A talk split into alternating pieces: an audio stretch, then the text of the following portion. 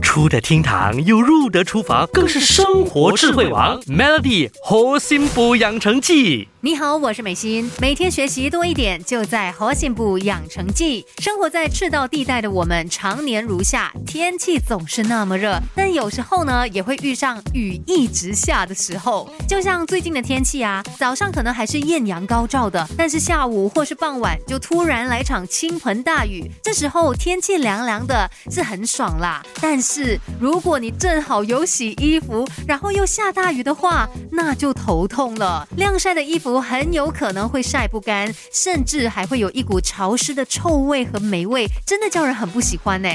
那雨天会让衣服产生臭味的原因，主要是因为下雨的时候，环境空气的湿度增加了。当这个空气湿度达到百分之七十以上，而气温又相对偏高的时候呢，就很容易会增加霉菌滋生的问题。所以，缺乏阳光和干燥通风的晾晒环境，就会让衣服更长时间处于潮湿的状态，产生湿闷味。不过这时候，如果家里面是有烘衣机的话，当然就不用怕啦。洗好的衣服呢，直接拿去烘干，可以省去不少的烦恼。而且，烘干的衣服也会有一种很像晒过太阳的味。道。不过要注意的是，有些衣服可能不适合使用烘衣机，所以在之前最好看清楚衣物上的洗涤标示哦。那难道家里面没有烘衣机，又遇上雨天，就注定是个悲剧吗？也不是的，核心部就是会有妙招，适当的调整晾晒衣服的方式，让你即使遇上阴雨天，要在室内晾衣服也不是问题。